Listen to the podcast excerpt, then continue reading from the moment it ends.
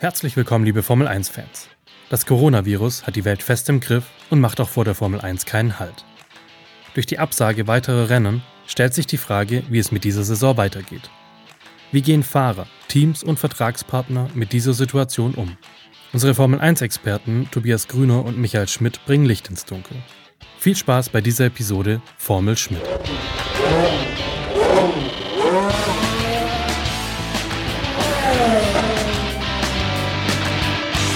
Hallo liebe Sportfreunde, herzlich willkommen zu einer neuen Folge von Formel Schmidt. Ich bin Tobias Grüner, mit dabei ist natürlich wieder unser Experte Michael Schmidt und wir wollen Sie natürlich auch in Zeiten der Corona-Krise über die neuen Entwicklungen im Motorsport und in der Formel 1 im Speziellen äh, informieren. Heute natürlich mit etwas mehr Sicherheitsabstand als gewohnt, aber Schmidt, es ist auch viel passiert. Es werden zwar keine Rennen gefahren, aber es ist viel passiert in den letzten Wochen. Seitdem wir uns das letzte Mal gemeldet haben, wurden wieder einige Rennen abgesagt äh, ja, Europa, der Europaauftakt fällt erstmal flach und sogar bis Baku ist gestrichen worden.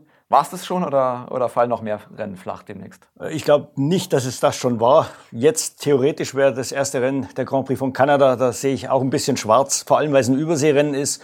Im Moment gibt es riesige äh, Probleme mit den Frachtkapazitäten. Die Formel 1 Autos kamen übrigens erst zwei Wochen quasi nach dem Rennen oder dem Nichtrennen zurück nach Europa, eben aus diesem Grund, weil keine Frachtmaschinen vorhanden waren.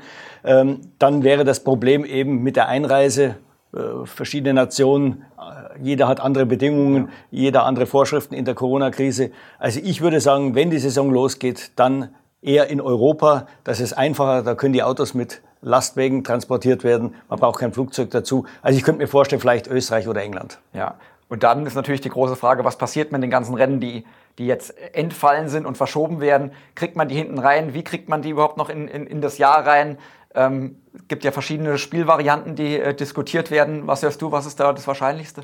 Naja gut, am Anfang ist relativ begrenzt, der Raum. Also man hätte die Sommerpause. Da heißt es, dass der Grand Prix von Holland dann eine Woche vor dem Grand Prix von Belgien stattfinden sollte, wenn es denn soweit kommt. Äh, da hätten wir aber erst ein Rennen untergebracht. Äh, das nächste wäre dann Rennen, die vielleicht hinten raus noch ausfallen. Das kann ja auch sein, dass ein Land nehmen wir mal an, vielleicht Japan, mhm. äh, dass es da nicht möglich ist, da könnte dann Vietnam draufgehen. Aber im Endeffekt geht es eigentlich nur über die Verlängerung der Saison. Das ist ja schon angedacht, dass man Abu Dhabi eine ein Rennen zurückschiebt und Bahrain dann an das Abu Dhabi-Datum setzt. Äh, wenn das nicht reichen sollte, dann fürchte ich, werden wir bis in den Januar vielleicht hineinfahren. Ende Januar, Anfang Februar das Saisonfinale. Ja. Dann eine ganz kurze Winterpause ohne Testfahrten, das ist schon besprochen. Und dann quasi im April weiter. Was da helfen würde, ist, dass die Chassis ja ohnehin gleich bleiben, mhm. vielleicht auch noch ein paar andere Komponenten. Man müsste also keine Testfahrten mehr dazwischen machen. Ja, man hört auch, dass äh, die, die Rennwochenenden verkürzt werden sollen. Ist das eine Option?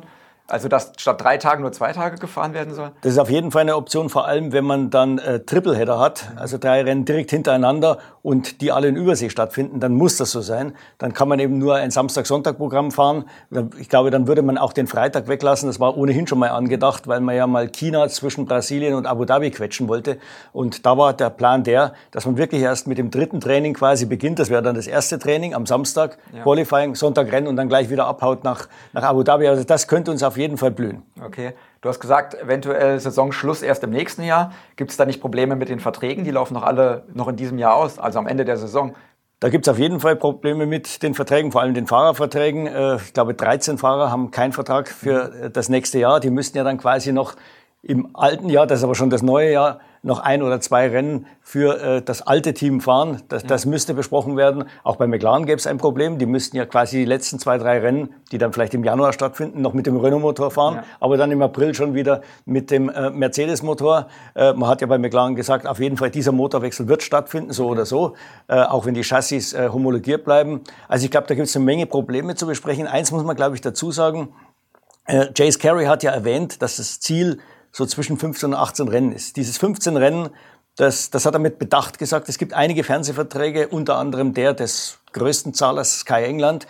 Äh, die haben, glaube ich, zur Bedingung, habe ich gehört, dass man mindestens 15 Rennen fahren muss. Wenn das nicht der Fall sein sollte, dann können die die Verträge nachverhandeln. Und ich glaube, gerade bei den großen Zahlern ist das natürlich nicht im Sinne von Liberty. Ja, du hast schon gesagt, Chassis wird homologiert. Also das gleiche Chassis wird nächstes Jahr nochmal gefahren wie in dieser Saison, wenn dann gefahren wird. Ähm was ist sonst noch geplant an Einsparmaßnahmen? Den Teams fallen ja jede Menge Einnahmen weg jetzt wahrscheinlich, so wie es aussieht. Ja, die Teams haben momentan überhaupt keine Einnahmen, weil ja auch Liberty nichts einnimmt. Äh, das Problem ist, Äh, die Kleinen wollen natürlich so viel homologieren wie möglich, mhm. um das so billig wie möglich zu machen. Ottmar Scharfenauer von Racing Point sagt, es wird ein bisschen davon abhängen, wie viele Rennen noch übrig bleiben. Wenn gar kein Rennen stattfindet, müssen wir eigentlich mit dem Auto fahren, wie es jetzt in Melbourne äh, äh gefahren wäre, plus vielleicht ein Aero-Upgrade. Ähm, wenn 15 Rennen gefahren wird, werden, müsste man zu dem Chassis noch Getriebe, Radträger, Aufhängung, vielleicht die Kühler nehmen. Ja. Äh, man kann da bis zu 10 Millionen Pfund einsparen. Das ist, ist ein großes Sparpotenzial. Das Dumme ist, die zwei großen Teams, Red Bull und Ferrari, die haben kein großes Interesse, viele Sachen einzufrieren, vor allem beim Getriebe. Da gibt es einen völlig lächerlichen Streit, äh, weil äh, Red Bull und Ferrari der Meinung sind, Mercedes hätte da einen Vorteil. Äh, da werden Motor und Getriebe nur durch vier Stehbolzen mhm. verbunden, während die anderen beiden sechs haben. Bei vier Stehbolzen, wenn man das verbindungssteif hinkriegt, äh, dann kann man das Getriebe schmaler bauen. Das ist wieder ein Aero-Vorteil. Also man sieht, obwohl es eigentlich alle im Krisenmodus sein müssten, denken da wieder einige nur an sich. Äh, und, und das ist natürlich ein lächerliches Programm. Daran wird eine Weltmeisterschaft nicht scheitern. Ich glaube, jetzt muss man wirklich sagen, diese ganzen Komponenten, die man eh nicht sieht, die irgendwo innen drin im Auto sind, die sollte man einfrieren. Ja. Ähm, sind einige Teams wirklich äh, von der Pleite gefährdet? Siehst du da wirklich die Gefahr? Und wenn ja, welche sind da die ersten Wackelkandidaten? Naja, also mein, die Wackelkandidaten sind sicher die, die äh, von privater Hand geführt werden. Ich meine, das sind zwar alles Milliardäre dahinter, aber auch die Milliardäre haben keine Lust für etwas zu bezahlen, was nicht stattfindet. Ja. Sie kriegen ja nicht nur nicht die die Antrittsgelder oder die TV-Gelder von, von Liberty. Sie haben weniger Sponsoreinnahmen natürlich. Also äh, das geht schon massiv ins Geld. Die Kosten laufen weiter. Auch ein kleines Team, Sauber hat 500 Angestellte, äh, Williams hat 550 Angestellte. Also diese Teams, äh, da könnte es schon eng werden, wenn da jetzt lange nichts passiert. Ja. Und dann gibt es natürlich noch eine zweite ganz große Furcht, auch eine Furcht der Kleinen, ist, dass die Hersteller diese Corona-Krise jetzt als Vorwand nehmen könnten, auszusteigen, was sie sich vorher vielleicht nicht so recht getraut haben, weil sie gesagt haben, okay, dann kriegen wir eine aufs Dach. Aber jetzt würde es ja jeder verstehen. Mhm. Also man könnte jetzt Renault, Honda und äh, Mercedes könnten jetzt eigentlich relativ locker sagen, Ende 2021 ist Schluss. Ja, aber wollten die nicht alle jetzt den, den neuen Concorde-Vertrag unterschreiben und sich langfristig binden? Ja, aber der liegt völlig auf Eis. Über diesen Vertrag wird im Moment überhaupt nicht geredet. Äh, es ist natürlich jetzt auch sehr schwierig, weil der Vertrag wäre ja eigentlich nächstes Jahr losgegangen für einen Zeitraum von fünf Jahren. Mhm. Aber natürlich bestehend auf dem technischen Reglement, das ja jetzt schon auf 2022 ja. verschoben wird, und nach dem Finanzplan der jetzt aber angegriffen werden soll, denn die Teams drängen zumindest die Kleinen wieder, drängen die vier und äh, das Formel-1-Management darauf, das Budget Cap zu senken. Ja. Das heißt also, der Vertrag, der jetzt vorliegt, hat Bedingungen drin, die schon gar nicht mehr existent sind. Das heißt, es müsste neu geschrieben werden. Das dauert dann wahrscheinlich alles wieder ein Jahr. Ich kann mir vorstellen, dass man vielleicht in der Not jetzt sagt, okay, wir machen eine Übergangssaison. Jeder schreibt sich für ein Jahr ein, ja, ja. unter den alten Bedingungen. Und dann 22 gibt's zu neuen Bedingungen einen neuen Vertrag. Ja. Was passiert eigentlich gerade in den Fabriken, in den Entwicklungsabteilungen? Ähm, die Autos werden nächstes Jahr übernommen. Keiner weiß jetzt, wie es weitergeht. Müssen die nicht die kompletten Entwicklungspläne umschreiben? Und was macht so ein Ingenieur jetzt eigentlich, wenn er noch nicht mal weiß, wann es wieder weitergeht? Ja, das ist natürlich ein Riesenproblem. Äh, einige Teams hatten ja schon Upgrades in Australien, die natürlich nie ausprobiert werden konnten. Ja. Jetzt schon das übernächste Upgrade zu entwickeln, macht eigentlich relativ wenig Sinn, obwohl das ja schon teilweise in der Produktionsschleife war, äh, weil man ja nicht weiß, wie das erste funktioniert. Also man, man würde da ins, ins, ins Blinde entwickeln und ja. äh, auch wieder hier, ich habe mit äh, Ottmar Scharfenauer gesprochen, er hat gesagt, wir werden sicher nicht, wenn unsere Sommerpause, die gerade läuft bei, bei Racing Point, wenn wir da zurückkommen, das Auto sofort wieder in den Windkanal stellen. Was sollen wir testen? Ja. Äh, wir wissen nicht, auf welcher Basis, äh, wir wissen nicht, ob das alte Auto oder die alten Änderungen gut genug waren oder vielleicht ist da irgendein Wurm drin. Ja. Also das wird sicher alles sehr, sehr langsam anlaufen anlaufen. Man ja. kann vielleicht ein paar Denkmodelle durchspielen, äh, CFD-Simulation, aber ich glaube, die Windkanäle, da wird nicht sehr viel passieren in nächster Zeit. Ja, man hört von den englischen Teams ja schon, dass die äh, die Regierung unterstützen und um, um der Krise mitzuhelfen und da Beatmungsgeräte entwickeln. Die Ingenieure Mercedes ist da auch ganz, ganz weit vorne, was man hört. Ähm, noch was zu Mercedes. Wir haben eine Geschichte gehört, dass Toto Wolf eventuell den Rennstall verlassen will und mit äh, Lawrence Stroll, dem Racing Point Besitzer, der ja auch bei Aston Martin äh, äh, eingestiegen ist und Anteile gekauft ist, dass der mit dem äh, gemeinsame Sache machen will, machen soll. Äh, hast du auch was gehört? Wie wahrscheinlich ist so eine Geschichte? Ja, wir haben heute früh bei Mercedes nachgefragt, was dran ist an den Gerüchten. Da kam noch einmal die Bestätigung, es ist nichts dran, dass äh, Toto Wolf äh, Chef von Aston Martin werden soll.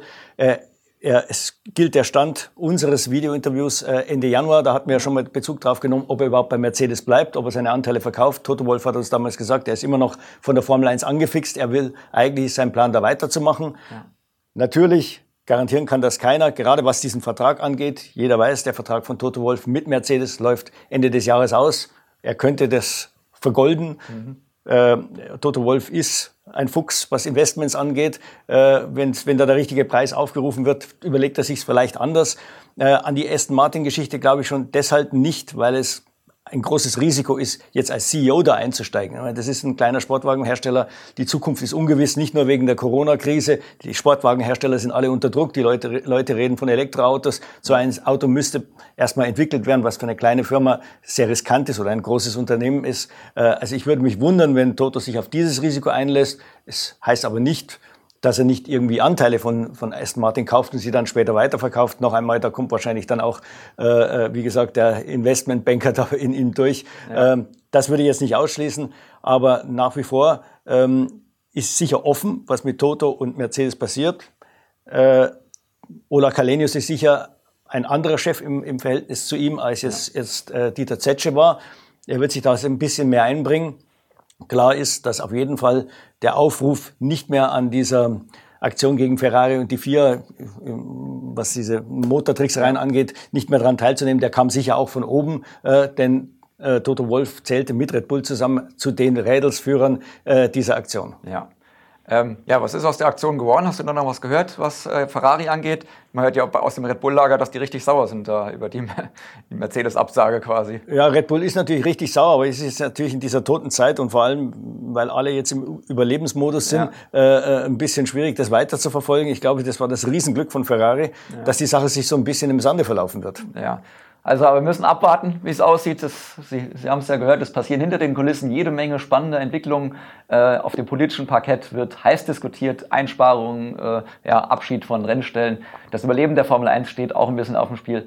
Ähm, wir werden Sie natürlich weiter auf dem Laufenden halten, auch während der Krise weiterhin mit den Teams Kontakt halten, auch wenn wir nicht an der Rennstrecke recherchieren können. Es bleibt auf jeden Fall weiter spannend. Ähm, ja, damit verabschieden wir uns für, äh, für heute von Ihnen. Bis zum nächsten Mal. Auf Wiedersehen. Servus.